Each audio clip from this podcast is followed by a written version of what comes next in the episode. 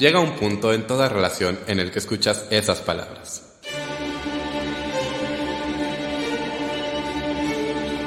Tenemos que hablar, tenemos que hablar de teatro con Davor.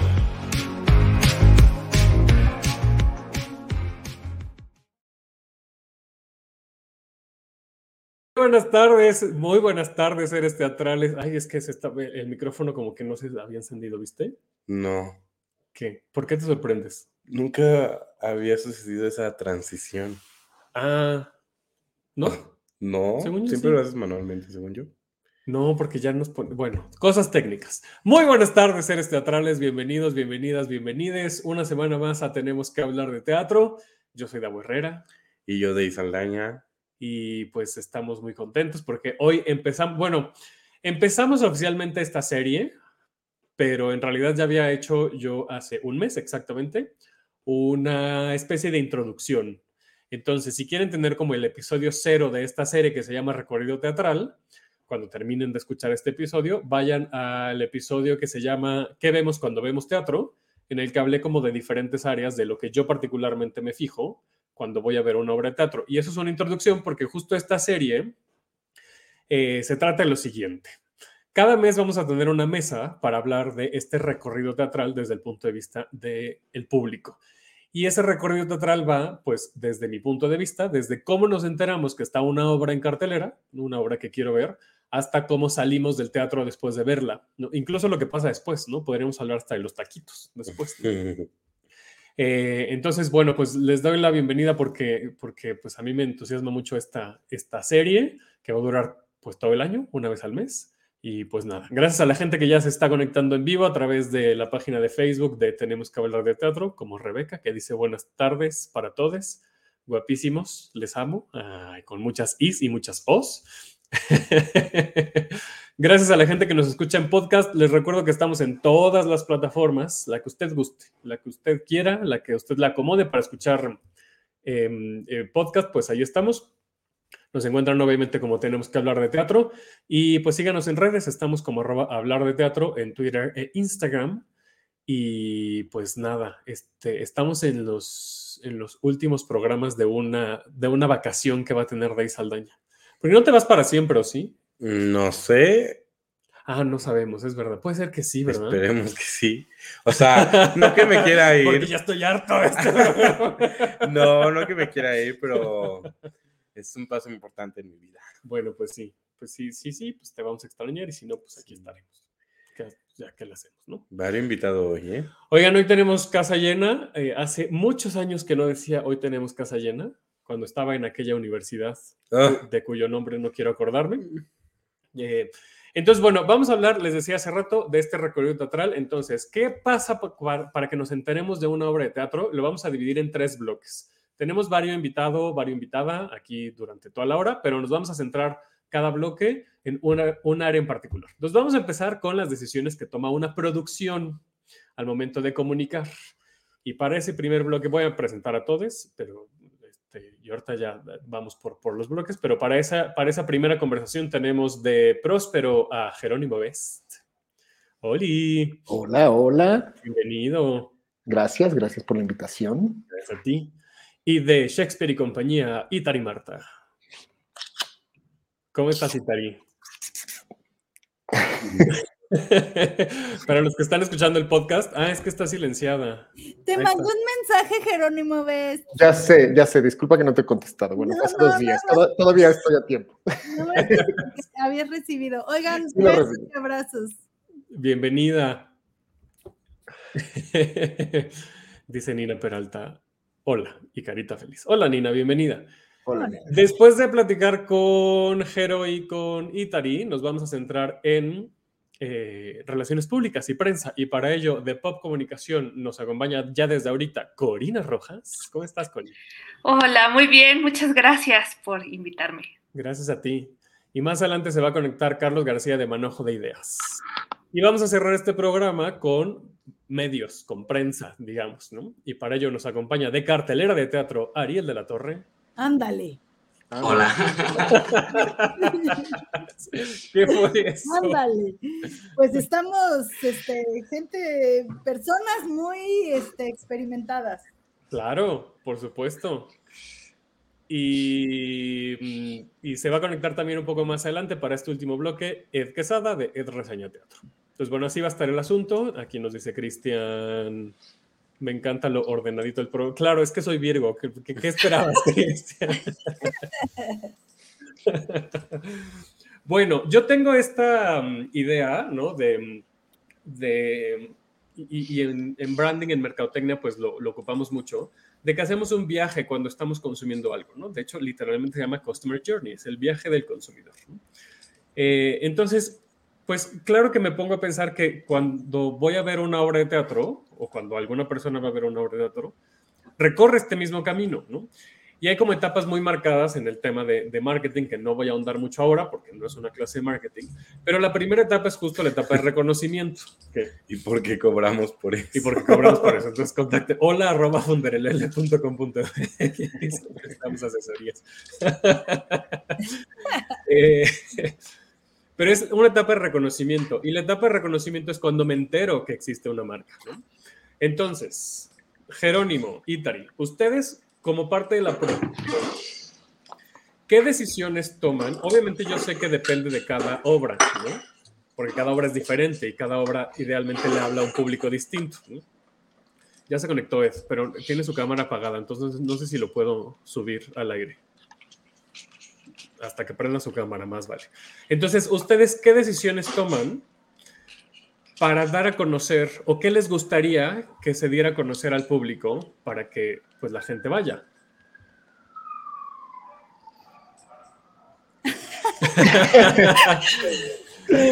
Este, ¿quién quiere empezar, Itari? Pues, o sea, pues los dos, pero yo iba a decir que a mí me encantaría estar, pues, por supuesto, eh, y bueno, haciendo la nota de que todos los proyectos tienen diferentes necesidades, pero por supuesto que a mí me gustaría estar en cualquier proyecto, pues en el mayor número de lugares posibles, pero de repente lo que pasa es que el teatro, ahí está Yoko, este, saludando, eh, de Yoko. repente el teatro pues no tiene los recursos para anunciarse en eh, un espectacular, anunciarse en una revista. A mí una vez eh, Sabine Berman me dijo una cosa que me sigue haciendo sentido hasta la fecha, que es que la difusión del teatro tiene que ver con una ecuación aritmética de puras sumas. Es decir, que tengas todo lo que puedas eh, sumar a esa ecuación, pero claro, el gran tema es que el teatro no siempre tiene eh, los recursos o el dinero para poder estar en todas partes y Corina no me dejará mentir eh, y Ariel tampoco, la prensa no necesariamente le interesa el teatro o, toda- o todas las obras de teatro. Entonces, a mí me encantaría estar aquí, allá, que me hicieran entrevistas acá, allá, este, y, y- y que el teatro lo conociera todo el mundo. Pero, pero no es posible, no todo el mundo le interesa y no siempre hay los recursos, así que hasta ahí lo voy a dejar porque voy a estar este, indagando más, pero me encantará escuchar a Jerónimo Best y, y Eh, ver qué te- qué Antes, de que contestes, Jero, le quiero dar la bienvenida a Carlos, que ya se integró. Carlos. claro que sí. Hola, buenas tardes. Hola, hola, Carlos. Hola. Carlos. Gracias, gracias. Ahora sí, Jero. Em, a ver, pues, ¿qué decisiones tomamos los productores para, para que el público se entere que tenemos una obra? Digo, yo, yo me voy a echar un poquito para atrás.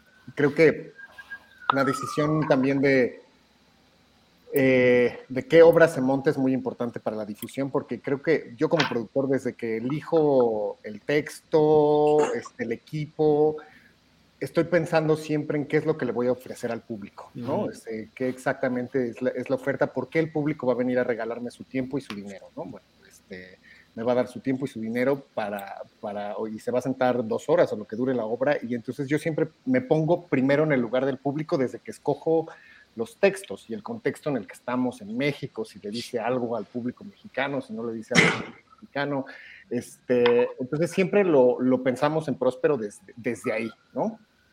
Y a qué público va dirigido. Ya una vez elegido el texto, pues sí hay como varias eh, decisiones que ir tomando eh, de cómo transmitir eso que pensaste que es lo que le vas a ofrecer al público en la difusión, ¿no? Y entonces, eh, pues yo empiezo a decidir qué diseñador gráfico puede ser la mejor persona para, para ese montaje, ¿no? Y creo que hay diseñadores gráficos para ciertos montajes y otros para otros, porque los diseñadores gráficos también tienen distintos gustos, ¿no? Y le quiero transmitir a ese diseñador gráfico, les mando la obra, les mando un resumen, les digo, mira, va esto y yo me imagino, bueno, es muy importante el tono, ¿no? O sea, si esto es una comedia, pues se tiene que ver en el cartel que esto es una comedia, porque el público tiene que entender que es una comedia. Este, si no es una comedia, pues entonces el cartel también tiene que transmitirme eso y, empieza ahí un pimponeo. Entonces, este, y de hecho, eso es como de las primeras cosas que, definimos nosotros. Cómo, ¿Cuál va a ser la imagen? Si vamos a hacer una sesión de fotos, o sea, si van a ser las caras de los actores. Muchas veces sí, caras venden más que una simple imagen tipografía, pero no siempre, ¿no? Entonces, este, si se va a hacer o una sesión de fotos, entonces platicarlo con el diseñador, entonces y vamos pimponeando imágenes, nos hacen propuestas, decimos sí, no, por aquí, siento que no se está entendiendo que, la obra va de esto, pero creo que es como sintetizar muchísimo en una imagen de qué va la obra, porque el público eh, creo tiene que entender eso desde, desde este momento, ¿no? Ah, esta es una obra en la que voy a ir a reírme, esta es una obra en la que voy a ir a reflexionar, esta es una obra que me va a hablar de esto. Eso, eso viene desde cómo presentas la imagen. Y ahorita tú hablabas del reconocimiento, ¿no?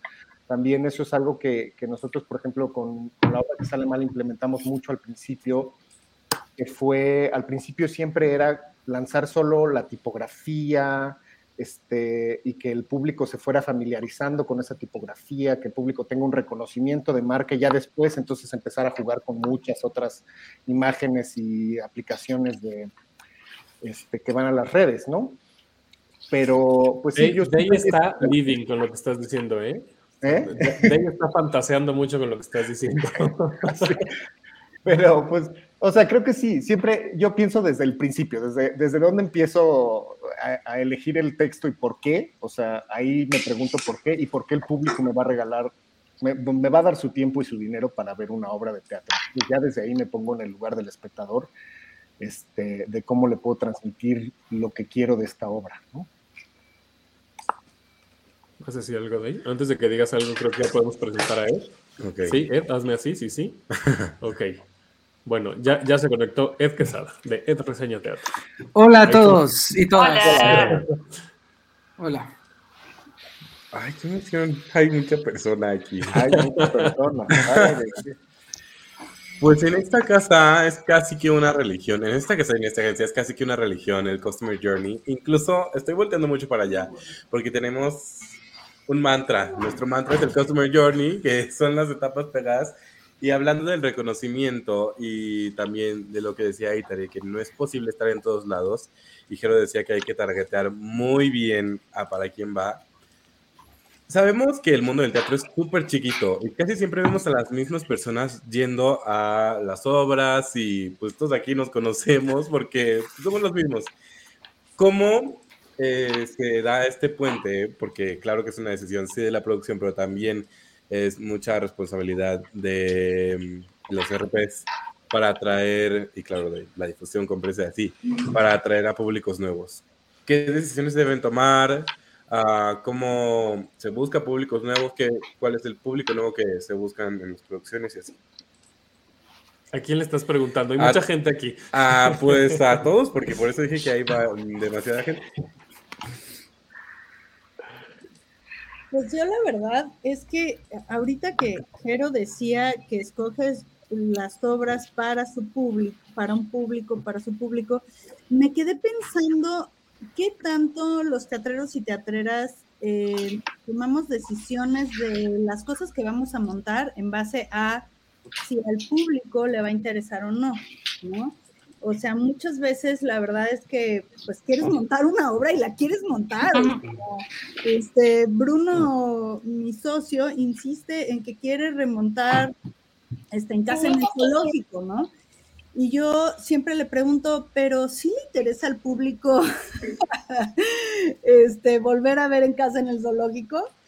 Eh, sin embargo, este, no, o sea, no tengo la respuesta, pero no sé si todos los teatreros y teatreras tomamos ese punto de partida para, para hacer nuestra difusión, que es distinto. O sea, para mí es distinto, o sea, eh, la obra a la estrategia de difusión, ¿no?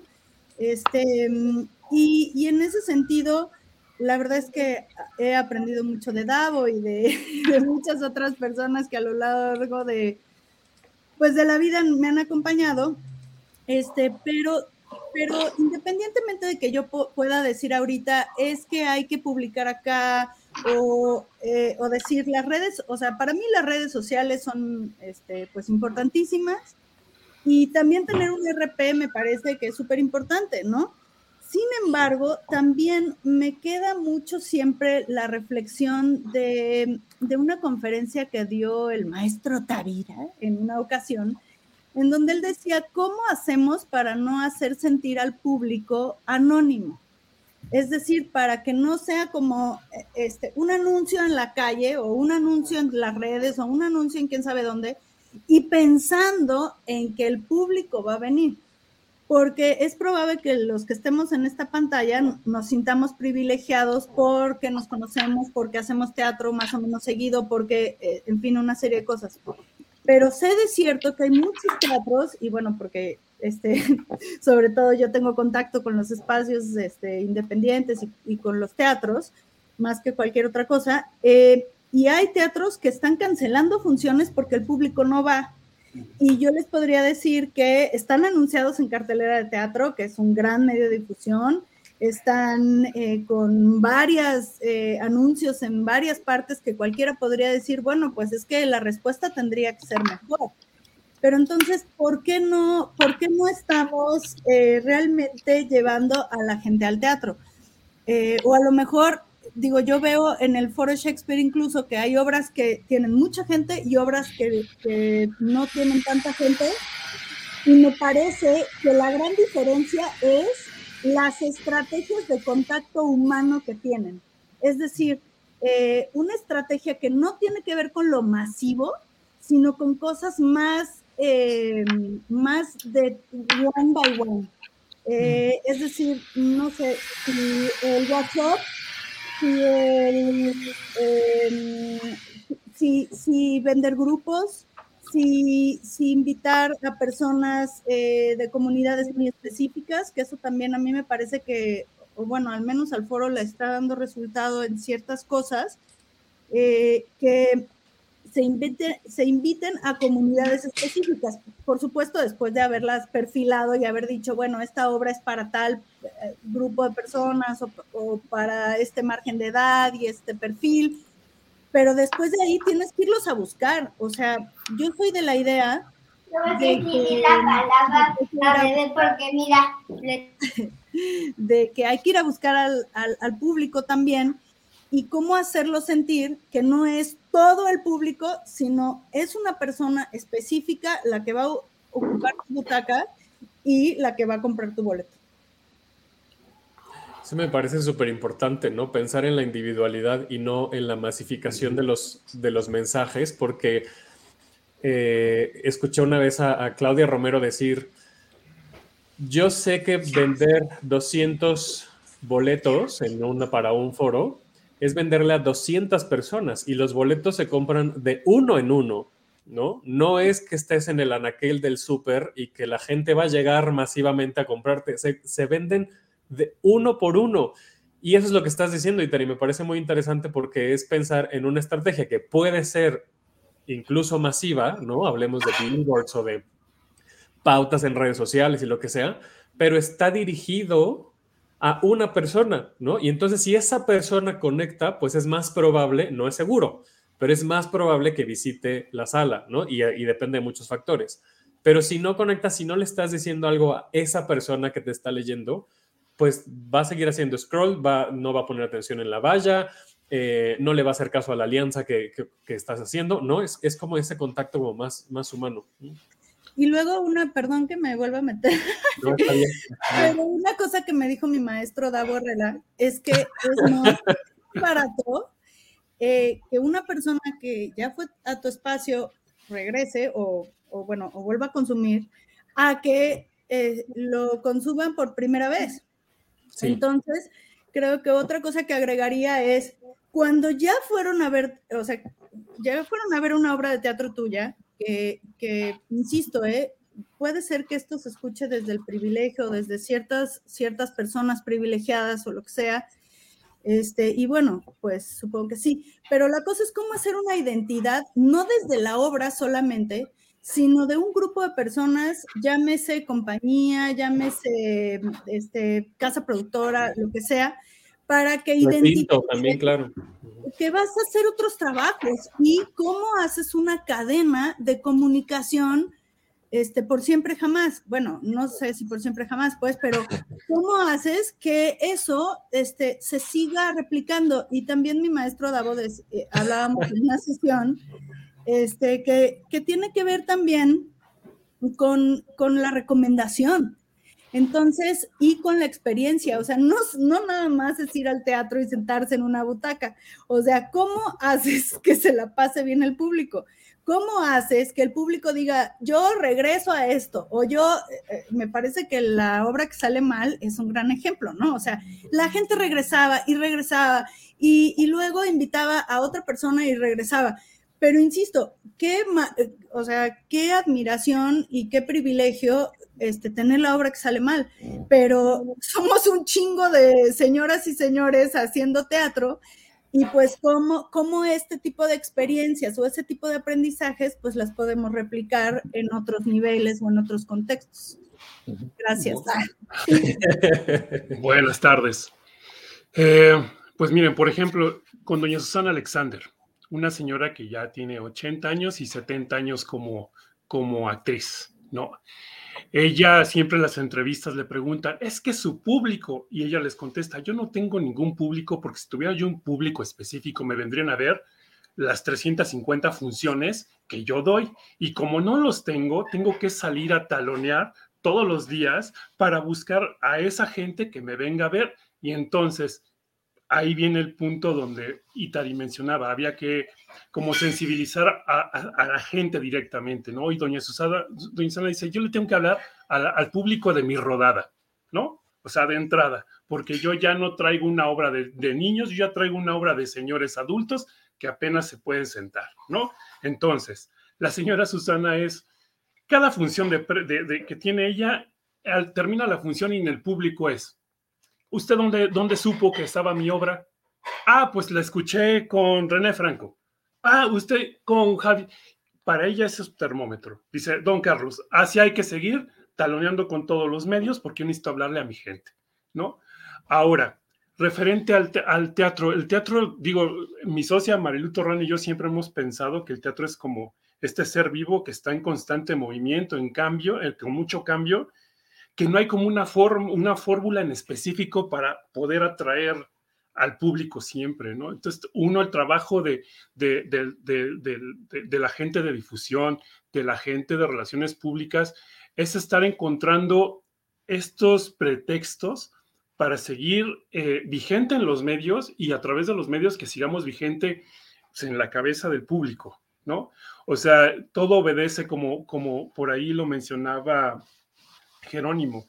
Eh, eh, todo obedece también a una coyuntura social, ¿no? Si mi, obra habla sobre, violencia de género, pues ya sabes hacia dónde va. Si es una comedia, ya sabes, no puedes hablar igual con los medios de ciertas cosas eh, porque los temas se disparan, ¿no? Y hay veces en que la propia comunicación desde un cartel es confusa y la gente cree es una comedia y de repente es un dramón.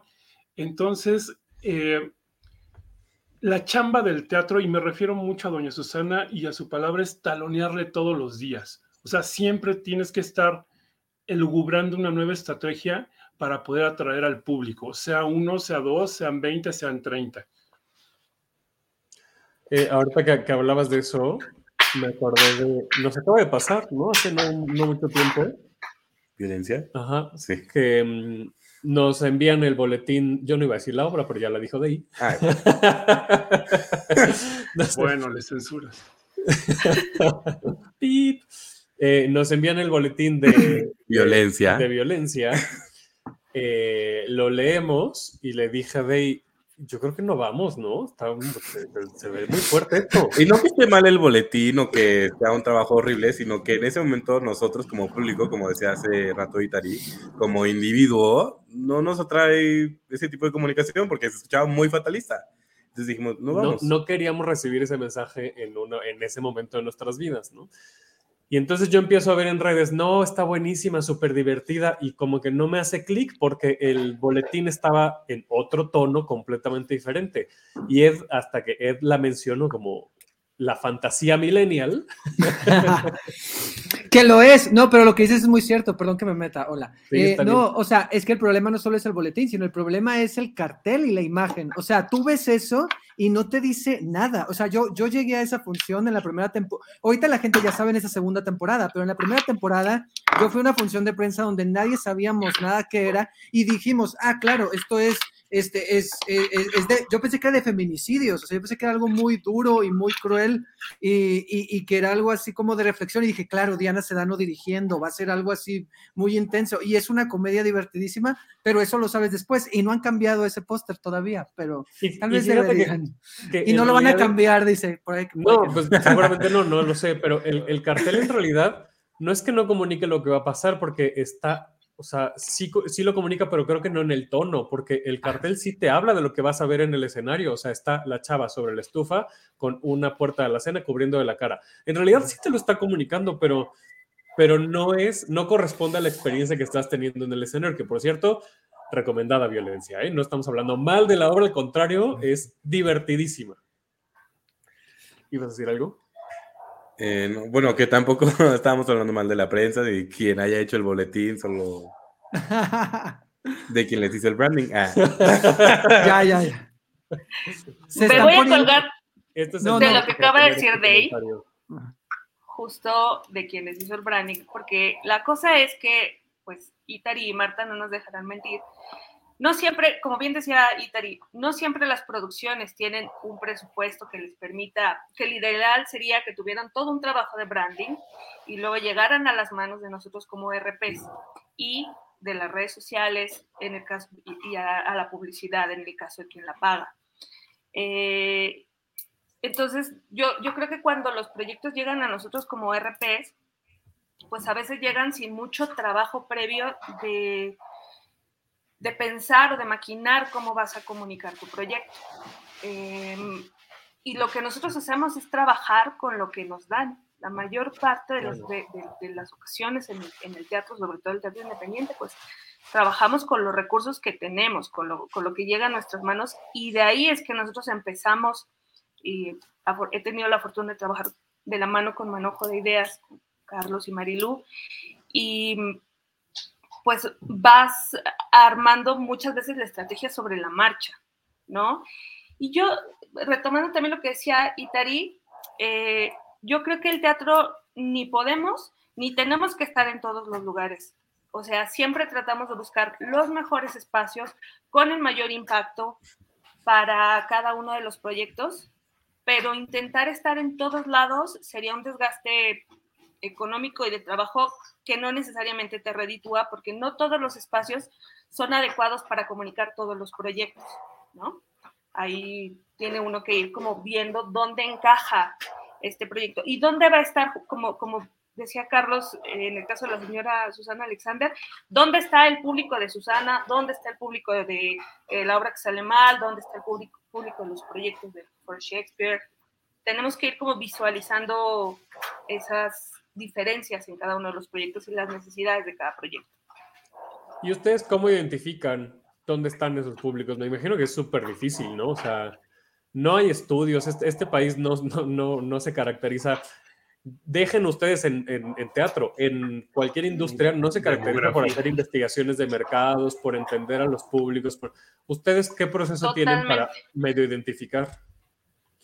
Pues yo, yo, por lo menos en mi caso, tiene que ver una parte con la experiencia, tiene que ver una parte con lo que te diga la producción, Eh, hay producciones que tienen muy claro a quién quieren llegar. Hay producciones, sobre todo cuando son producciones de, gente joven, que no saben necesariamente a quién le quieren llegar. Y entonces nos tenemos que sentar a platicar con ellos y ver a dónde realmente podemos, o sea, nosotros tenemos que analizar lo más concienzudamente posible el tipo de proyecto y muchas veces lo descubre sobre la marcha. Esa es la realidad. O sea, en el caso de, de Segismunda, que es un proyecto con el que nosotros acabamos de terminar, eh, nos contaba la producción que, mm, pues cuando hablas de, de, una obra donde, donde estás hablando de la vida de una mujer transexual, pues lo primero que viene a tu cabeza es que quien lo va a ver es el público de la comunidad LGBT. Hmm. Eh, y entonces ellos en sus primeras dos temporadas descubrieron que quien realmente venía a verlo y disfrutaba e incluso regresaba eran las familias de las personas de la comunidad. Claro. Un fenómeno muy curioso. Entonces, muchas veces sucede ese fenómeno, precisamente como no hay un estudio de mercado y no hay esta posibilidad de tener un análisis previo, muchas veces lo vas descubriendo conforme vas avanzando en los proyectos. Eh, a veces no necesariamente sucede en la primera temporada, porque ahora tenemos temporadas muy cortas, dos, tres semanas, dos, tres fines de semana, pero sí a lo largo de la vida del proyecto puedes ir eh, modificando la estrategia conforme vas avanzando. Y, ¿Y qué pasa? Este... No, no, no, vas. Vas, Carlos. No, y sobre todo en este rollo de prensa, digo, por lo regular en las producciones, en la mayoría que hemos colaborado, obviamente la preocupación está en levantar el proyecto. Y ya cuando estás al cuarto para las tres del, del estreno es cuando dicen, y ahora sí, entramos sí, con difusión. A los de prensa. ¿no? ¿no? Entonces ahí es cuando entramos y, y como dice Corina, o sea, de, repente es, no improvisas, pero ya con la experiencia y con el sentido común empiezas a ver hacia dónde vas a, a, a acomodar tu proyecto. ¿no? Y en un primer momento dices, a ver, bueno, si es una obra eh, musical, si es un drama, o sea, tú disparas hacia todos lados en un primer momento para ver cómo reaccionan los medios y ya después, una vez que ya pasó la conferencia de prensa, la función de prensa que es como los 15 años que todo mundo va, nadie habla de la obra, pero todo habla de la alfombra y entonces ya se acuerdan que esto sucedió durante la alfombra de, ya a partir de ese día en adelante, ahí sí ya viene la chamba estricta de, de, de, de, la gente de difusión. Ahora sí, segmentamos. Vamos a los programas específicamente de espectáculos con esta parte del elenco que es mediáticamente. Ahora vamos a la parte de noticiero con este personaje que te va, que le va a dar buen, buena plática a este personaje que no le interesa el espectáculo, pero sí el tema el que aborda la,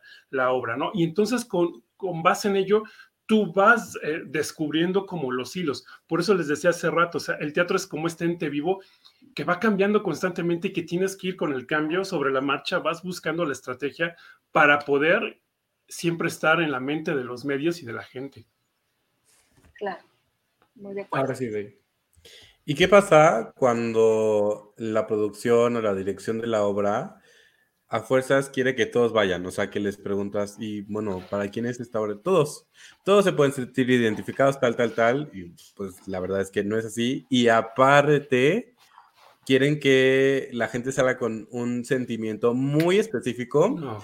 de la obra y se aferran a eso y ven, ustedes decían que durante la marcha se puede ir modificando el plan, pero que los directores o productores se aferran a que la gente tiene que salir con ese sentimiento y ven que es todo lo contrario y se enojan. ¿Qué sucede? No, cuando ay, no, bueno, hay que ya la dirijan bien también. Es, muy, es, es muy sencillo. Tienes que hablar con los productores. O sea, nos ha pasado, bueno, en nuestro caso, en una obra acá en la Tierra, que es sobre un niño trans, eh, la gente, había papás que se, salían a la mitad de la obra y de pronto la producción se sentía como un poco consternada porque dices, bueno, estoy poniéndote una obra muy padre, pero bueno, es una cosa que el público no entiende y no va a querer entender y no va a haber forma que le hagas que le guste, ¿no? Entonces, tienes que ser Por muy, muy hermosa que sea acá en la tierra, ¿eh? porque es una obra hermosísima. Es hermosa, ¿no? Y además, así como con el público, también pasa con los medios. Los, te exigen, quiero ir a este medio, pero resulta que el medio no le interesa. Siempre el, se puede. El, el, el, tema, o sea, siempre vas a encontrar puertas cerradas que por más que tú trates de abrirlas, no se van a abrir. Pero tienes que ser muy honesto. O sea, lo que he aprendido en 10 años, porque al principio yo era muy aprensivo de cómo no llegamos a ese espacio, ahora es, la realidad es que no hay una empatía entre el comunicador y el actor, no le interesa el teatro, porque también hay medios que de repente, pues sí, tiene su espacio de entretenimiento, pero el teatro es el que menos les interesa. Lo que quieren es que esté la actriz, el actor declarando sobre la otra persona, ¿no? Y el teatro sale bailando allá en tercera persona, ¿no? Yo, respondiendo de ahí, yo, yo, creo que también los años de experiencia te van, te van dando la, la, seguridad para poderle decir al productor o al director o con quien sea que tú estás trabajando, eso no se puede, eso no es viable, y no venderle a la gente con la que trabajas ideas falsas. Yo creo que también eh, desde el momento en el que tú tomas el proyecto y les ofreces tu servicio y hablas un poco de la estrategia de, de, cómo vas a trabajar su proyecto, tenemos que ser realistas y decirle, a ver, tu proyecto va para un nicho, tu proyecto puede entrar a estos medios. Mira, yo tengo los contactos y Carlos tiene, y los RPs tienen los contactos de todo el mundo, pero eso no significa que necesariamente tu proyecto va a encajar en, en, en los medios de espectáculos, por ejemplo. Voy a poner un ejemplo, eh, una obra en el Centro Cultural del Bosque, muy cultural, con una actriz de televisión. Y ella quería que necesariamente la, la, la, entrevistaran ciertos medios y no iba a suceder porque, como bien decía Carlos, no es el, el tipo de proyectos que salen en los medios de espectáculos. Así yo tengo una carrera larguísima. Y también a veces sucede a la inversa. Por mucho que el, el, actor o la actriz o el director estén en un proyecto cultural, si, si le antecede eh, pues escándalos, este, temas complicados, pues muchas veces los medios van a agarrar esa nota y nosotros no podemos hacer que necesariamente digan lo que tú quieres que digan, a menos que lo estés pagando, ¿no? Pero en el terreno de las relaciones públicas, pues no, no, no hacemos magia. Entonces yo creo que seguramente yo en mis inicios tratas de complacer a todo mundo, y eso es muy complejo. Hoy con el tiempo que llevo ya trabajando en esto, tengo la certeza de poder decir, tu proyecto encaja aquí, tu proyecto es viable de entrar aquí, tu proyecto no va a entrar aquí. Si sobre eso quieres contratar mis servicios, adelante. Si no, búscale y verás si encuentras a alguien que logre ese milagro.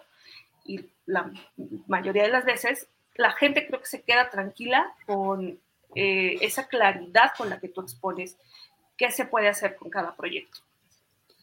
Oigan, entonces en resumen, eh, Corina y, Carlos, específicamente ustedes que, llevan prensa, parece como a lo mejor obvia la respuesta, ¿no? Pero en realidad, ¿a qué se dedican? O sea, para que la, la, el público sepa cuál es su punto, no porque yo no lo sepa, yo trabajo con ustedes, lo sé. ya vi sus risas.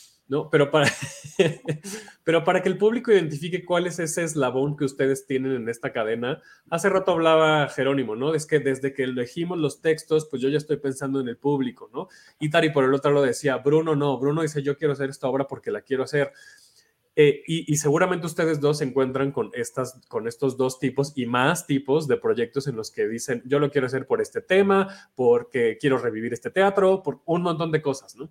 ¿Cuál es su, su, función, insisto, en esta cadena? ¿Qué, ¿Qué, eslabón tienen ustedes de cara a público, ¿no? Para que la gente identifique, pues, qué hacen. Simplemente somos el vínculo entre, entre la producción y los medios y los medios nos ayudan a llegar al público. Eso es, o sea, nosotros, yo, una estrategia que yo te diga, vamos a hacer uno, no, o sea, la lógica es, ya vi de qué va la obra, ya sé a dónde quiero ir, lo que yo necesito es que me abran los espacios que, que, que, que van a tener esa repercusión eh, como positiva para que ese público, o sea, vamos, los públicos tal vez estamos hablando de los públicos que tiene cada programa, para cada, cada, cada espacio de difusión, ¿no? O sea, eh, no sé, por ejemplo, Ventaneando es muy funcional para Doña Susana Alexander porque son, es el target de Doña Susana. ¿no? Ahí vamos a, ¿no? Pero de repente hay obras un poco más juveniles que tienen que estar en, en podcast y todo, eh, eh, en toda esta parte digital, ¿no? Entonces, básicamente es acercar el producto al público.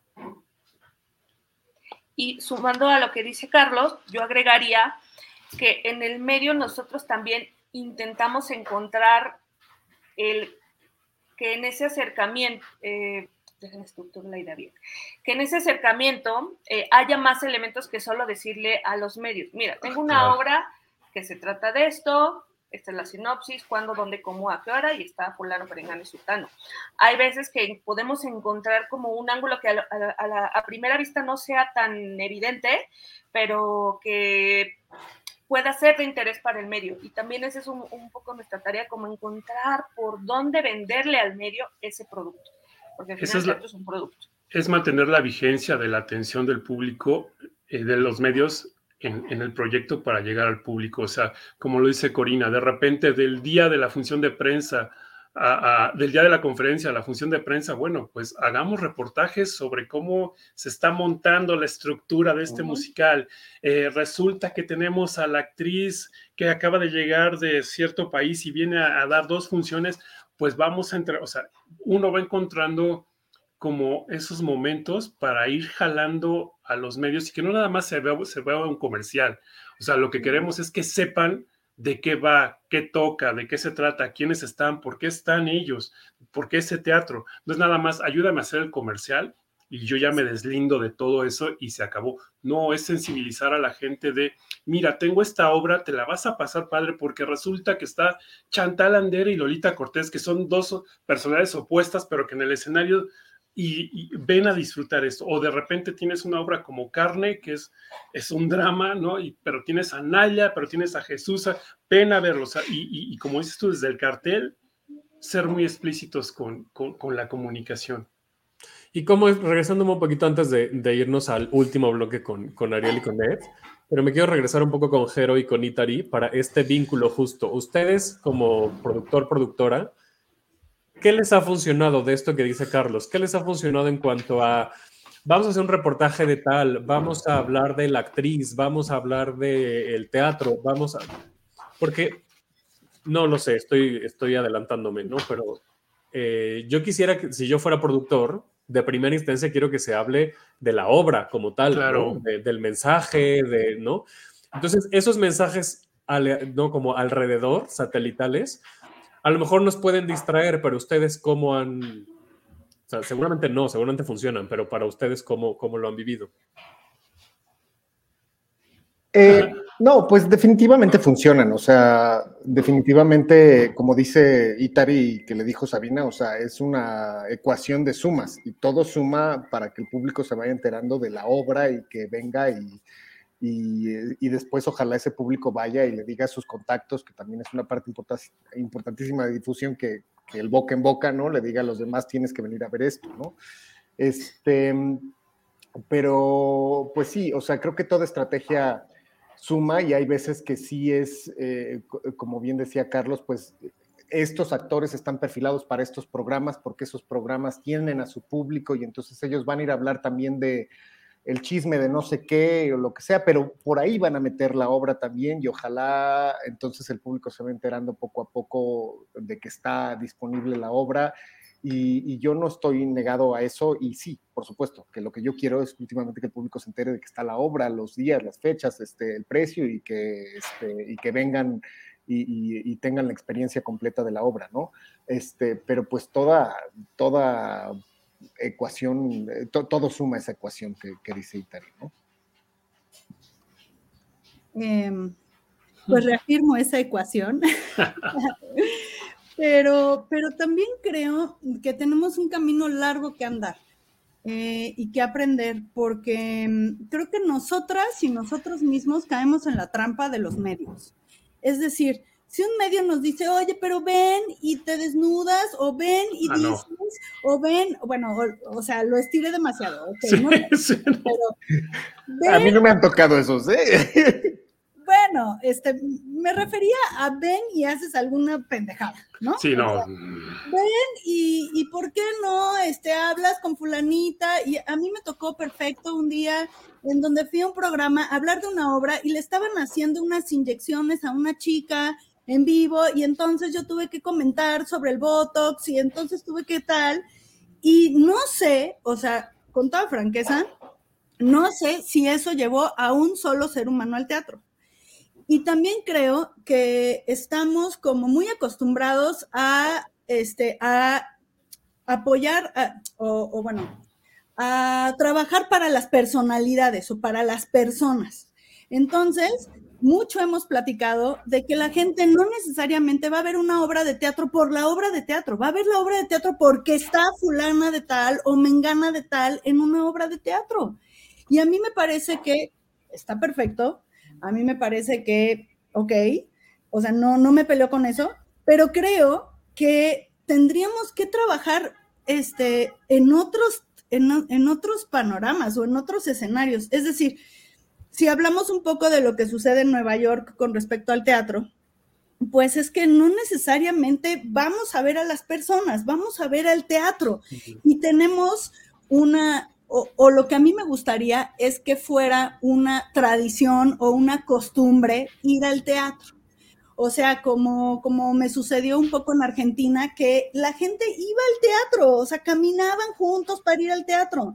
Y eh, es decir, no quiero poner ejemplos de otros países, pero me parece que tendríamos que trabajar todos y todas juntas para no hacer odas a las personas y decir, ay, no, es que la persona, es que esa persona es súper buen actor, súper buena actriz, súper buen director. Super... Bueno, hay veces que sí, hay veces que no, no todo en el teatro te sale bien, aunque seas un genio inmaculado, cagado por no sé quién, o sea, de verdad, o sea, hasta las personas más chingonas que han actuado en no sé dónde, pues les queda mal una obra de teatro y ya está.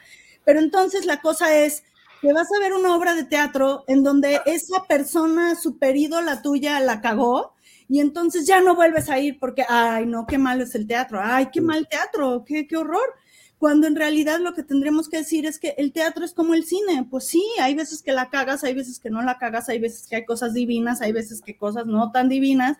Y por supuesto que hay una actriz divina y otra actriz no tan divina o, o buena o mala. Pero el chiste es que vayamos a ver teatro. Y en ese sentido, y ya para cerrar mi comentario, creo que todos los teatreros y teatreras tendríamos que trabajar para que la gente fuera al teatro. Y en ese sentido, me parece que cartelera de teatro es un trabajo excepcional y qué bueno que está aquí Ariel de la Torre para platicarnos de eso, porque me parece que es una plataforma que justamente pretende eso, ¿no? ¿Cómo, cómo esto, cómo esto llamado teatro todos impulsamos al teatro. También me encuentro con cosas como, no, no, es que yo necesito que mi obra en el foro Shakespeare, no, no, es que yo mi obra más, es que mi obra que tenga un cartel más grande, es que mi obra, y, y en ese sentido creo que si alguien va a ver una obra, va a haber dos. No es como que ya compraste una Coca-Cola y ya no compras una Pepsi. Exacto, claro. O sea, esto, esto, no funciona así, no es como ya esto, pero ya no esto, sino esto más esto, más esto, más claro. esto, más esto, más esto. Y entonces creo que deberíamos de trabajar juntos para eso, sí. no para mi obra o para mi actor o para mi actriz.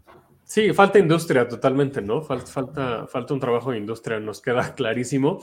Eh, yo, hace rato que decías lo de las personalidades que Jero hacía que así, yo estoy de acuerdo con Jero, no siempre las personalidades, digo, hemos visto algunos casos o varios casos, ¿no? De que la personalidad no llena el teatro, pero otros donde sí. Y es bien curioso cómo en algunos casos sí y en otros, por muy buena que esté la obra, no, no cae la gente. O sea, no, insisto, como que no hay, como no hay industria, no hay estudios, no hay investigaciones, no sabemos realmente cómo unir esos puntos, exacto, ¿no? Y no hay fórmulas, o sea, no exacto. hay una fórmula del éxito que así va a funcionar, o sea, no. Y muchas veces la conversión del, eh, en este viaje de lo que hace la producción y lo que hace el RP y el momento hasta que llegas en, al medio, o sea, o medios de buen impacto, televisoras, radios, no necesariamente se convierten en un boleto comprado. Claro.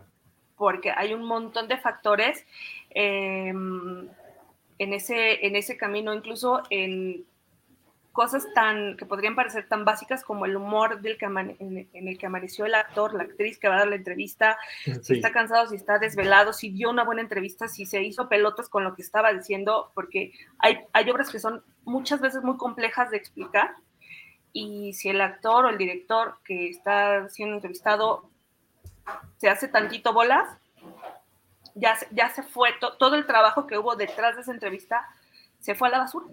Así, de simple. Sí, estuvimos en una conferencia hace poco donde el actor dijo, ah, ya no sé qué estoy diciendo, perdón. Pasa, y, y pasa porque somos humanos. incluso, ¿no? O sea, no, no todos los días amanecemos con el, sí, la, la, la cabeza Brillantes, claro. brillantes, o sea, nos equivocamos y pasa. Son Bueno. parte del fenómeno del teatro vivo como es el teatro. Sí, pues sí, también, ¿no? Acá nos dice la gente Cristian Cortés. Cristian Cortés. Cristian Cortés. Él no habla así. Él está en Barcelona, pero él no habla así. Eh, supongo que la gracia es que todos se. eh, que entre Es todos. eh, denle Supongo que la gracia es que entre todos se ofrezcan herramientas para que cada asistente responda para qué voy al teatro y por qué me hago del hábito. Estoy haciendo la comparación con el fenómeno a la lectura, en el que la gente huye de la lectura si encuentra gente prescriptora, pero se acerca con gente que entiende. entretiene. Yo ya tampoco sé leer. pero se, se acerca con gente que entretiene, propone preguntas y ofrece herramientas.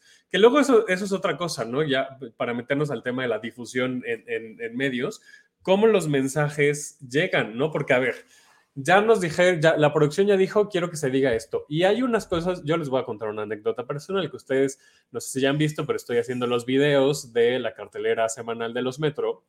Entonces, el equipo de los Metro me manda el guion eh, yo no he visto todas las obras, entonces, bueno, pues no, no puedo decidir sobre, sobre todas los textos, pero en las obras que sí he visto, les meto mano porque digo, esto que escribió la producción no es lo que se vive.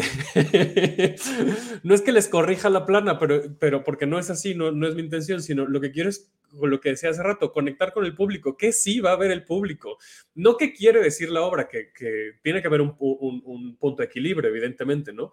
Pero yo como espectador, ¿qué viví?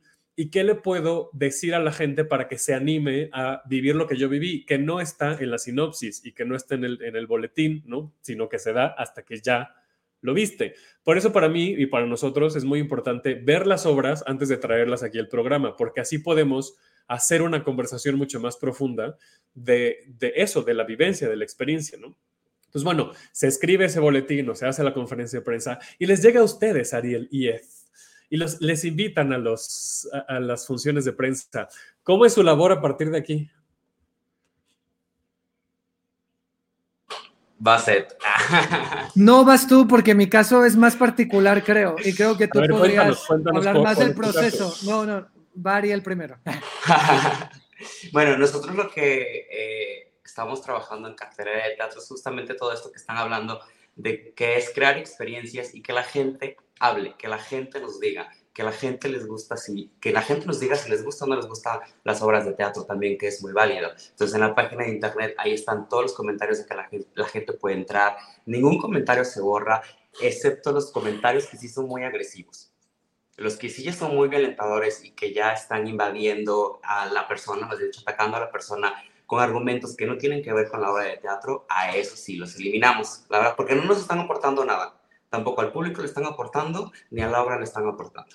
Y lo que estamos haciendo es abrir todos los canales de comunicación que tiene cartelera del teatro, mensajes en TikTok, mensajes en Instagram, mensajes en Facebook, mensajes en Twitter, mensajes en la página, mensajes en la página de soporte de ventas también cuando la gente compra con nosotros y tiene algún inconveniente, también los atendemos por ahí. Pero respecto a cuando nos llega el boletín, nos llega el boletín, nosotros lo que hacemos es un calendario junto con Oscar y con Itaí, que también está, ellos están en la parte de la coordinación editorial. Ellos son los que eh, armamos el calendario entre todos, ya que vemos todo el panorama, ahora sí, ahí podemos eh, decidir y asignar las obras que podemos cubrir, porque no todo lo podemos cubrir, desafortunadamente. O sea, no cubrimos todas las obras.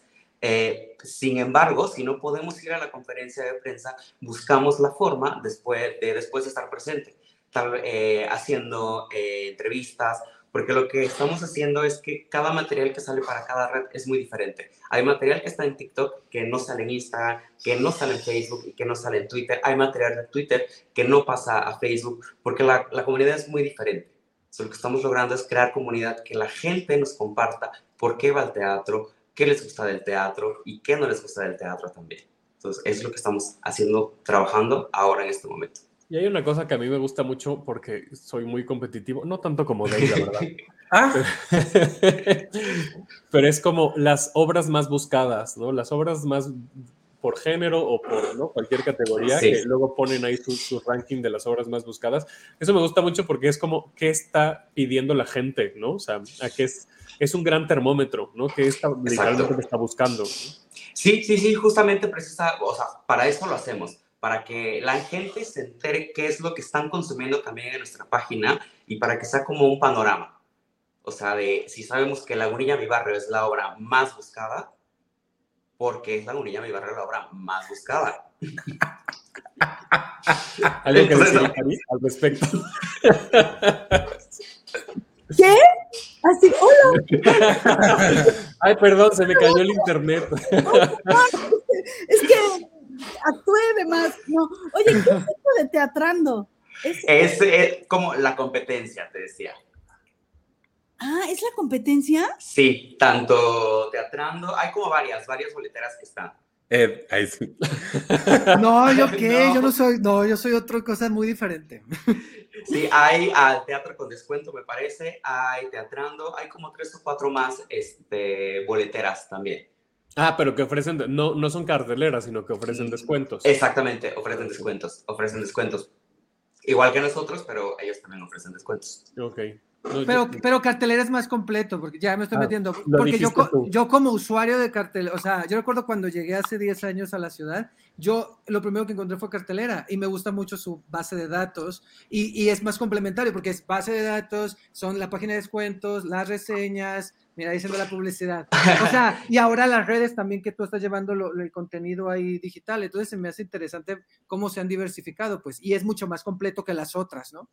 Ah, justamente lo que hacemos es eh, ofrecerle herramientas al consumidor, al público, al usuario. Las reseñas precisamente son para eso, para que el público sepa de antemano qué, qué se puede topar en la obra. Nunca damos spoilers, nada más es como el panorama de la obra es así, así, así, la dirige tal, la producción es tal, eh, si la quieres ir a ver te vas a encontrar con esto, con esto otro, y ya la persona va a decidir. Se complementa con todo lo demás que hacemos en redes sociales, con los reels y con las entrevistas también de los actores. Entonces es lo que tratamos, o sea, estamos tratando de hacer, darle más herramientas al público. ¿Y tú qué haces, Ef? ¿Yo qué hago? Eh, no, mi, mi caso creo que es muy particular, mi caso de, de es Reseña Teatro, que es un proyecto que yo empecé hace cuatro años en YouTube primero, que eran reseñas y que con el tiempo se ha transformado en pues una especie de, empezó como reseñas, pero ya luego fueron entrevistas y luego fue difusión y luego fue recomendaciones. Ahora hasta podcast va a ser. y, y- y ahora, y ya viene el podcast, por Mm. cierto, hago el anuncio, viene el podcast también ya. Y luego me Eh, dijeron que en cartelera también van a hacer podcast. ¿no? También vamos a hacer podcast. Está bien, está bien, hay espacio para todos, que cada Sí. quien, entre más difusión, mejor.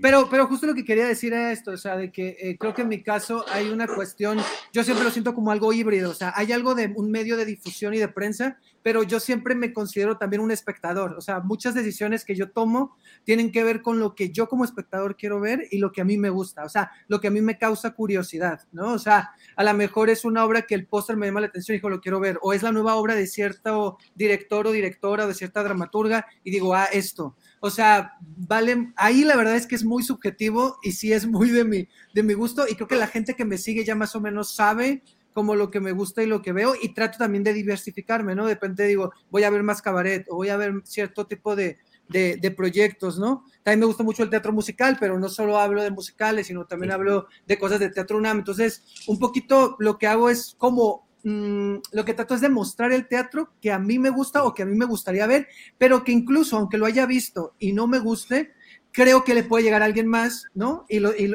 y- sigo como promocionando eso, ¿no? Y para cuando me atre y cuando para cuando tengo tiempo de hacer contenido o tiempo o, o le invierto el tiempo en hacer una entrevista, una reseña, un reel, pues siempre hago lo mismo que ustedes, ¿no? Que es esta idea de, de ver las obras. O sea, yo todo lo que hablo siempre lo veo primero porque no, no, yo recomiendo, so- o sea, siempre hago eso. Y algo que me gusta mucho también hacer que se ha dado, que fue inconsciente, es como esta cuestión del boca en boca. O sea, siento que sí voy porque Sí. mucha gente, pero el boca en boca literal de que me escriben así en, en mensajes en directos en, en Twitter y en Instagram de, ah, ¿y qué opinas de esta obra? ¿Y qué me recomienda? ¿Y me recomiendas esta o esta? ¿Y qué veo hoy? Y entonces así he conocido a mucha gente y se han hecho conversaciones muy interesantes, pero así es eso, o sea, también creo que este papel de recomendador me, me ha salido últimamente, pero es un poco eso, pues, y, y, mi, y mi, mis criterios, pues es que a mí me llama la atención y que cree, y, de repente hay cosas que a lo mejor no me llaman tanto la atención, pero luego veo que a alguien le llamaron la atención. Yo también de, de repente leo, escucho lo que se publican los, los demás, eh, las demás reseñas o, en otros medios, y de repente digo, ah, mira, esto no había puesto atención, y entonces ya le pongo atención y ya, yo digo, ah, decido hacer algo, ¿no? Pero en mi caso, por ejemplo, si en cartelera no pueden cubrir todo, pues menos yo que soy una persona, puedo cubrir todo, ¿no? Que le pasa un poco a Davo también, o por ejemplo, también con Iván Pasillas en el Aquelarre, ¿no? A veces es una sola persona que tiene que ir a ver a todo y pues terminas que ir seleccionando y a veces son varios factores, no tanto por, o sea, puede ser por los tiempos, porque no te, porque luego las obras duran muy poquito y tienes que hacer un rompecabezas de, entonces si veo esta ya no la voy a ver después porque esta solo está los lunes y esta está, y entonces es un rompecabezas ahí como de qué veo y de qué hago, con, y luego a mí me pasa mucho, todos sabrán que entonces eh, eh, digo, ah, sí voy a hacer de esta, pero chin, voy a llegar, o sea, lo que saque voy a alcanzar a tenerlo hasta antes de la última función. Bueno, ni modo, porque sí. va a salir.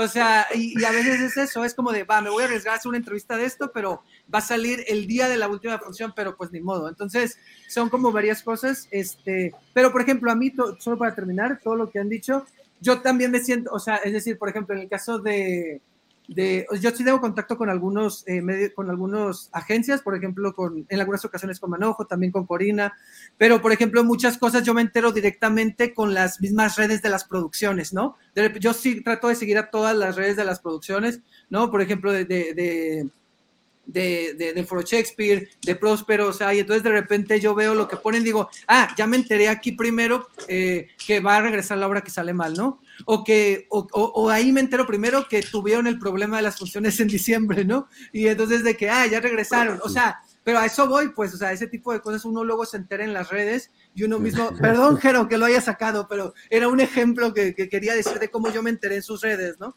Este, ya se va a decir, se disculpa, pero ya están de regreso. Este, entonces, es un poco eso.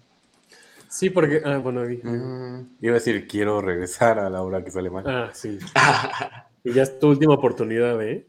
Ya, se va. Ah, se es va. verdad, es verdad. Porque vienen otras que también pintan para muy bien o muy mal. se va a hacer ¿Mande? No, no, sí es la última porque tenemos que concentrarnos en otras producciones que involucran el mismo elenco y pues no se puede tener sí, producciones al mismo tiempo. Digo, ojalá regresemos más adelante, ¿no? Por supuesto, y además es una obra que al público le encanta y regresa uh -huh. muchas, muchas veces a verla. Entonces, sí. este, pero... Yo aprendí a quererla, ya lo dije aquí en el programa, yo la obra que sale mal aprendí a quererla, porque la primera vez que la vi entendía por qué a la gente le gustaba, pero a mí no me gustó nada. No, yo entendía no... perfecto, pero a mí no y no. ahora, después de cinco veces, o sea, sí la volveré a ver. y no es, para todo público, hay público que se la pasa mal, digo, es la minoría, pero hay público que no, y también depende de en el mood en el que tú vas y así. Claro. Sí. En, el mood en el que llegó claro. la, a la entrevista, también el público luego llega no tuvo el mejor día y no se la pasa bien en tu obra. Y, sí, y todo eso afecta a la, a la, comunicación, justo a la difusión. Les quiero hacer una última pregunta a todos, todas, para, para cerrar, que es, ¿qué, ¿qué, nos hace falta para mejorar esta cadena, ¿no? para, para fortalecerla? La semana pasada, cuando todo dice eh, la semana pasada, cuando les mandé la invitación, me quedé un poco a platicar con Ariel ahí por, por WhatsApp. Y hablábamos, por ejemplo, de algunos detalles que parecen como muy insignificantes, pero que para nosotros como medios son muy importantes, que es el arroba de los actores y las actrices, ¿no? Por ejemplo, ¿no? O sea, las redes sociales de, de, del elenco, muchas veces, la mayoría de las veces, no están en los boletines, no están en, en los Instagram de, de, la obra o de, de, la productora, ¿no? Y cuesta mucho trabajo etiquetarles para, para ayudarles a difundir, porque hay que estar haciendo, no lo decíamos Ariel y yo, de, bueno, a ver, pero entonces ya sé cómo se llama, pero tengo que meterme al Instagram para ver si sí es esa persona, corroborar, y luego regresarme, entonces ya la historia ya se me, se me cerró el Instagram, entonces ya no puedo hacer, entonces son cosas, insisto, que parecen como muy, detalles muy mínimos, pero que a nosotros, yo lo hablo desde medio, ¿no? a nosotros nos facilitan mucho el trabajo. Como esto, ¿a ustedes qué les hace falta en esta cadena de difusión? ¿O qué mejorarían? Mm. Tras. Bueno, es que... nadie sí. A ver, Corina. Oye, oye, de, desde pues es lo que tú y yo ya hemos hablado y que lo hemos intentado, porque no solo lo hemos platicado, hemos hecho esfuerzos por, por, por em, eh, echar a andar de que sí haya una parte de de branding, creación de marca, eh, desde que el proyecto arranca para que cuando llegue a las manos del RP que sea, eh, tengas muchos más elementos para comunicarlo. Y elementos claros, un cartel claro, eh, información concreta, porque también pasa que a veces hacemos boletines solamente con, lo, con una sinopsis que escribió alguien, con lo poco o mucho que nos puede contar el director, porque no hemos visto las obras. O sea, puedes haber medio leído el texto, puedes haber visto un ensayo, pero, pero a veces realmente vemos las obras hasta que se estrenan, o en un ensayo general. Entonces, pues un poco inventamos algunas cosas o buscamos por dónde. Si hubiera un trabajo de, de branding previo, sería un poquito más fácil en este punto del, del viaje. Es el momento perfecto para poner este comentario en la pantalla. Ahí creo que ya, ya. Ahí está. Ahí está. Ahí se queda, ¿eh? Ahí se queda.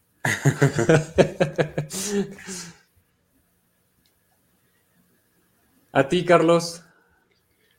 Pues miren, yo con lo único que, que, siempre estamos como luchando siempre es que prensa siempre llega al final de los proyectos, ¿no? Entonces siempre lo platicamos, o sea, yo de hecho aprendí fotografía porque llegaba a las producciones y ya cuando arrancábamos no había fotos, entonces tengo que resolver. Voy, tomo fotos yo de mi proyecto, bueno, del proyecto, y ahí van las fotos para los, para los medios, ¿no? Entonces creo que es como, si bien de repente eh, digo, no es queja, pero es como una constante, es, ah, bueno, es que el de prensa nada más levanta el teléfono y ya me trae a los medios, ¿no? Ya se acabó, es toda su chamba. No, o sea, no es por ahí, o sea, la onda es que si nosotros cometemos un error, de la comunicación, todo se va a venir hacia abajo, ¿no? Entonces sí, como trabajar más de la mano, que tomen como con mayor fuerza o como seriedad la parte de prensa que tiene que ir desde un principio, ¿no? Eh, y, y sobre todo también que la compañía entienda que el trabajo de prensa va de la mano con la compañía, o sea, el, talento, o sea, que dependemos de ellos para hacer difusión. De repente, la obra está hermosa, la, historia es hermosa, los medios quieren platicar y como dice Corina, los personajes principales no amanecieron bien, no mm. quieren platicar. Entonces, es como llegar a un entendimiento, o sea, es ganar, ganar, porque el día que pasa, que termina la función, que termina la temporada, ah, ya se acabó la temporada, pues sí, porque hubo muchos factores, entre ellos no tuvimos de tu ayuda, o sea, para, para poder hacer difusión, ¿no? Y no, no, me refiero a recargarme en una persona para que la obra se mantenga, no, es todo en general, ¿no? O sea, eh, que, que, todo es como, es como un engranaje, donde se atore un, diente del engranaje, se atora todo y adiós. ¿no? Entonces, esa es la batalla constante y Corina no me dejará mentir. Siempre estamos como en, en ese trabajo de trabajar como psicólogos con los actores para que nos apoyen, ¿no? O sea, ah, por favor, mira, esto barre, ¿no? O de repente es, oigan, somos prensa, necesitamos fotos, necesitamos la información. Ah, ahí está la sinopsis, tres, tres líneas y es una obra de dos horas y media, ¿y qué hago con tres líneas, no? Entonces, y ahí viene entonces Davo, donde nos da el atorón y nos dice, pues ya tuve que ayudarlos para, para que la obra se, se, lea mejor. A mí me pasó una vez que en una, en una entrevista, cuando estábamos en cabina, un actor tenía mucha gripa, se estaba súper enfermo. Entonces, toda la entrevista se acercaba, contestaba y todo el, el resto de la entrevista estaba así. Pues no, o sea, no. De que se sentía fatal. Y entonces, afortunadamente, iba otra compañera suya del elenco. Entonces, la otra chava contestó sobre la obra, pero yo pensé, no se lo dije, la verdad, pero pensé, no vengas, pero no te lo pienso en mala onda. O sea, no vengas porque es incómodo para ti, necesitas cuidarte y no estás sumando a, la entrevista, ¿no? además haces que el ambiente en la cabina se vuelva bastante incómodo porque estás enfermo, porque te sientes fatal y porque parece que te está valiendo, porque así recargado. no, proyectas la energía que tiene la obra. Exactamente, ¿no? Justo. O sea, hasta eso hay que tomar en cuenta. Sí, sí, sí. Jero, ¿qué crees que hace falta? Pues mira, yo digo, creo que varias cosas, pero como productor estoy pensando así, de las cosas que más batallo dependiendo de la obra es, eh, ahora sí que un subsidio de publicidad en la calle, porque competimos con marcas así que pueden pagar eh, o sea, los millones por las vallas, por los espectaculares, por los... Y es muy importante también la publicidad en la calle. Por supuesto, podemos entrar muchísimo a, a redes y demás, pero pues no todas las obras lo, lo tienen, y entonces es, es muy difícil poder entrar a esa publicidad y pues ojalá este, haya un precio especial para teatreros que no podemos pagar eh, esas cantidades y entonces no estamos compitiendo con, con Claro. marcas enormes para, para hacer llegar nuestro mensaje. ¿no? Claro, totalmente. Itari también está muy de acuerdo. Además de eso, Itari, ¿qué crees que hace falta? Este, bueno, para, para no repetir, porque comparto con Carlos, con Jero, comparto, comparto. Eh, celebro mucho que hayan Davos, Eds, eh, eh, carteleras de teatro, porque me parece que eso ha- hace un lenguaje mucho más entrañable, o sea, honestamente. Eh, no es que Patti Chapoy este, no haga lo suyo, ¿no? Este, me parece que, que hace un algo muy este, Suma. cuestionable, digamos. Pero bueno, suma. O sea, suma, Suma. bueno, ok, suma. Proyecta, ¿no? O sea, sí, sí, pues como sea, da impacto. Bueno, ahí no- nos meteríamos ya en temas ya muy complejos, pero sí. Bueno, esperemos que pronto ya no. Esperemos que pronto desaparezca por completo. Pero de, de ahí a que eso suceda, pues, eh, ok. Pero siento que esfuerzos como estos que acabo de mencionar hacen un contacto mucho más entrañable y mucho más cercano con el espectador para eso que justamente llamamos eh, que no se sientan eh, un don nadie o doña nadie, que me lo dices y yo digo, bueno, pues sí, violencia, qué divertido, qué padre, pero pues prefiero ir a ver, este, no sé, otra cosa, este, Lagunilla, mi barrio, ¿no? Que, que además cuesta 30 veces más el boleto, o sea, de repente hay veces que yo me explota la cabeza con muchas cosas y podría hablar de muchas otras cosas, pero, eh, ¿qué falta? desde mi punto de vista, a- aparte de sumarme a todo esto que acaban de decir, es que el gremio funcione como gremio. Mm, Por ejemplo, esto que dice Jerónimo de conseguirlo, varias veces hemos estado a dos centímetros cuadrados de conseguirlo, pero no es para todos. Entonces, cuando, cuando hablamos con el gobierno de, oye, pero danos espacios que tú tienes asignados para, sí, cómo no, pero van a entrar todos, no. Ah, chin, pues no. Y entonces, para mí, lo que falta mucho es trabajar como gremio. claro. El otro día que hicimos el coloquio de teatro de Recio, una de las pláticas que más me interesaron fue donde fue Juan Melía, eh, Daniel Miranda y, este, y Antonio Zúñiga, y por supuesto me les eché encima y todo el mundo se les echó encima, ¿no? Pero pues yo ya saben cómo soy. Y, finalmente este, decían, es que tienen que organizarse como gremio, y esa era su respuesta para todo. Y yo digo, bueno, o sea, hubo un momento en que les dije, no manchen, si nos organizamos, cuando lo de la alianza de, de Recio y el Colegio de Productores, sí nos organizamos, hicimos un decálogo, hicimos este, eh, peticiones muy concretas y no nos pelaron. Y los tres se quedaron con cara de, "¿Eh?", ¿no? Así, digo, si me están viendo, pues lo siento, pero así fue, no se hagan.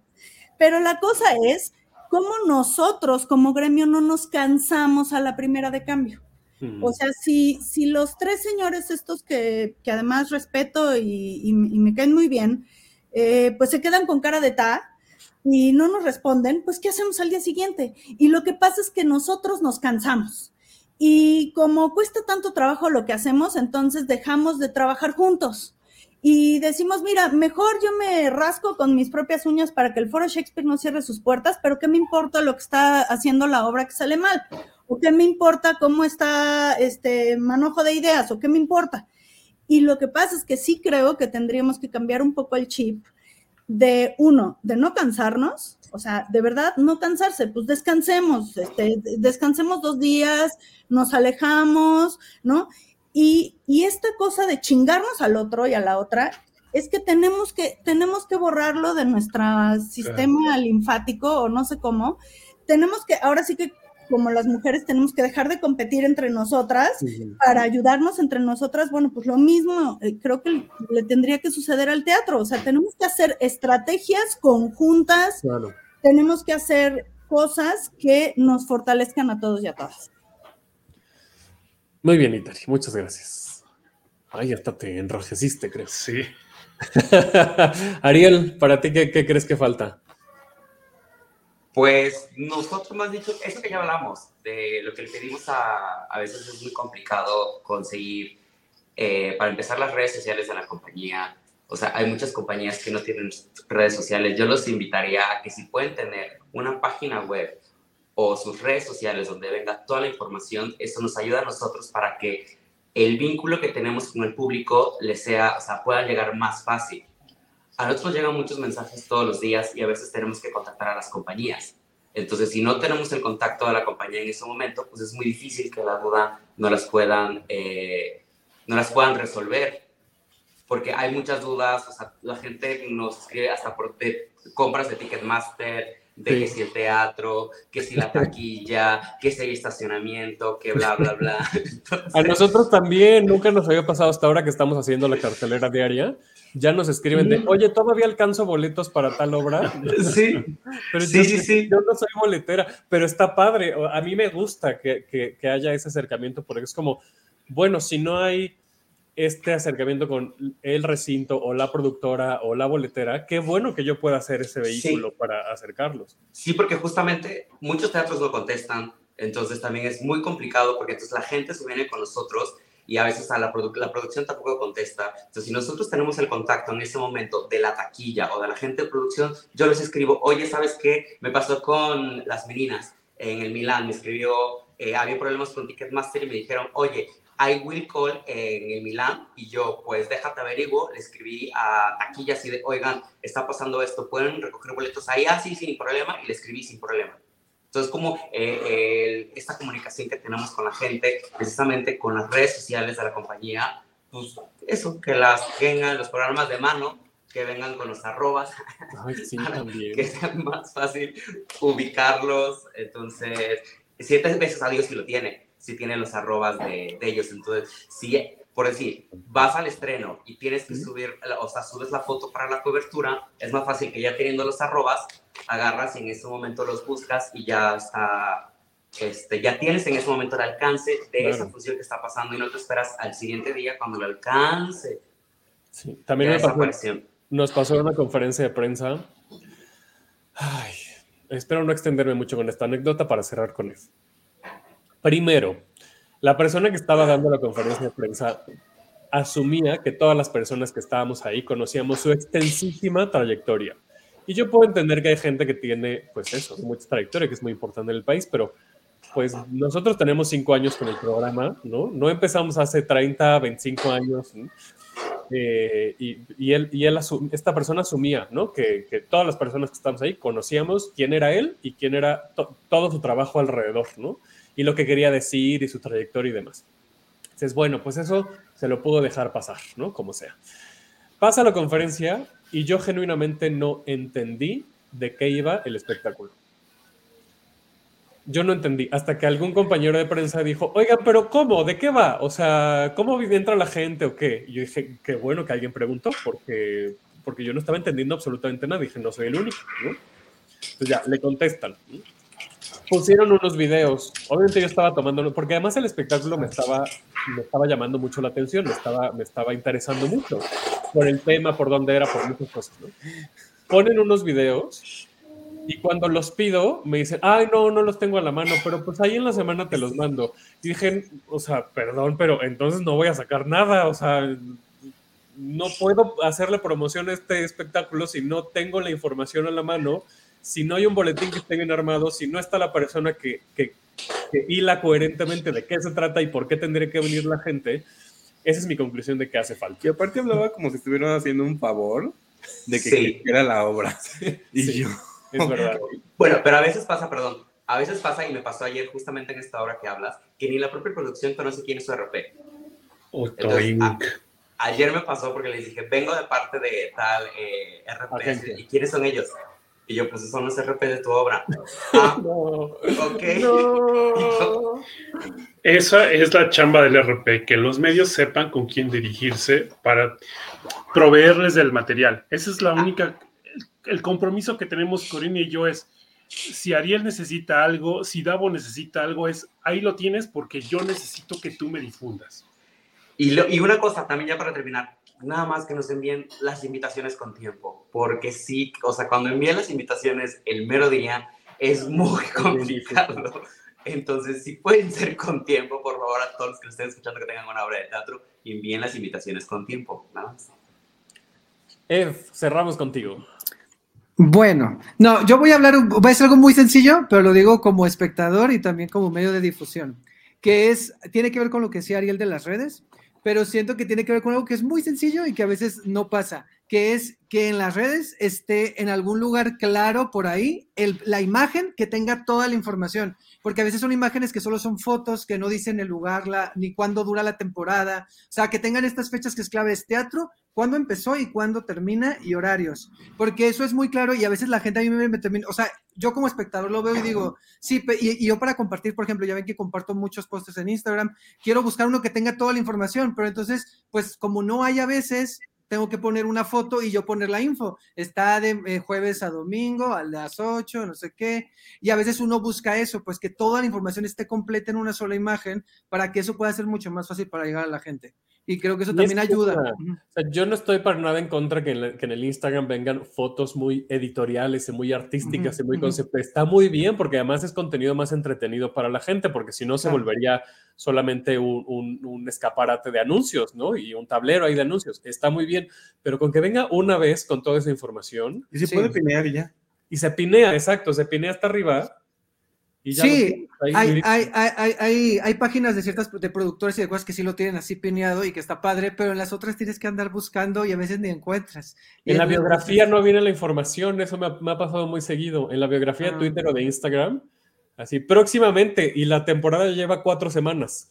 Sí, porque de repente mandas a la gente, o sea, de repente a mí me preguntan por mensaje como de, ah, esta obra, y yo los mando al Instagram de ellos, pero tampoco hay información, ¿no? Entonces, pues ahí a veces uno toca hacerlo. Entonces, nomás como para ser más claros en eso. Y lo de las invitaciones también. Corina sí las manda con mucho tiempo, ¿eh? luego yo no puedo ir, pero las manda con mucho tiempo. Este, ¿Qué pasó, Itari? ¿Querías decir algo? Sí, es que me quedé pensando en que a mí me han tocado incluso compañías que les caga esto que están diciendo. O sea, todo esto que están diciendo les caga. Este, no me dejará mentir Ariel, este, y les caga. Y eh, este, incluso me he peleado por, oye, tu póster es horrendo. Este, perdón, pero así literal, oye, tu póster es horrendo. Y entonces, digo, no es que siempre se pueda hacer con todos y con todas, pero yo sí agarro el teléfono y les llamo y les digo, oye, cambia tu póster. Y, y, y literalmente me han dicho, ¿eso qué importa? ¿No? No, bueno. Entonces, así como, así como hay personas que, es que, es que este medio es tan complejo de veras.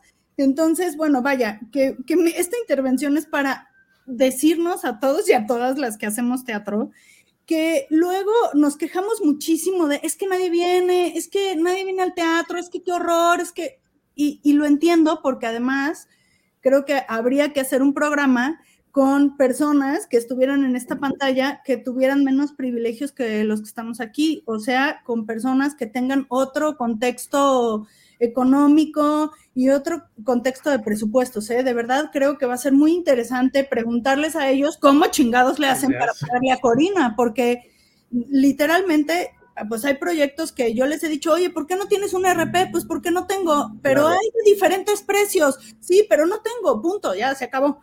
Entonces, este, eso es un, ese es un punto que a mí me gustaría ver una transmisión con personas que tuvieran otra situación o estuvieran en otro, en otro estado de las cosas.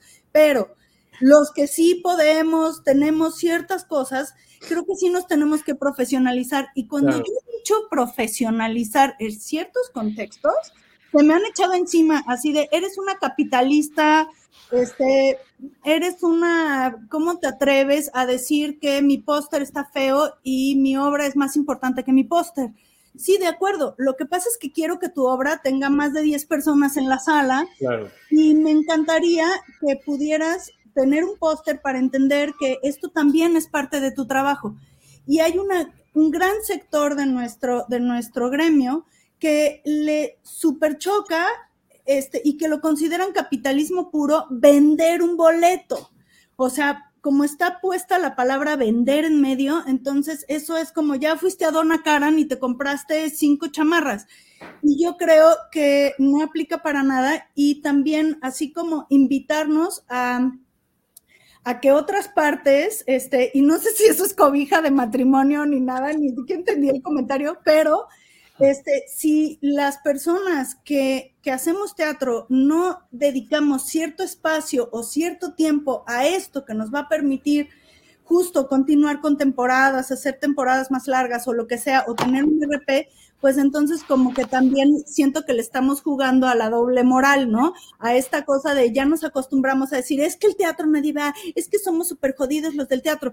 Y entonces como que también se hace ahí una cosa rara en donde si quieres o no quieres, ya no te entendí. Mm, exacto. Si vaya gente o no quieres que vaya gente, o lo que quieres es sufrir, o lo que quieres es quejarte el resto de tu vida, o no estoy entendiendo bien. Entonces, bueno, pues invitar también a eso.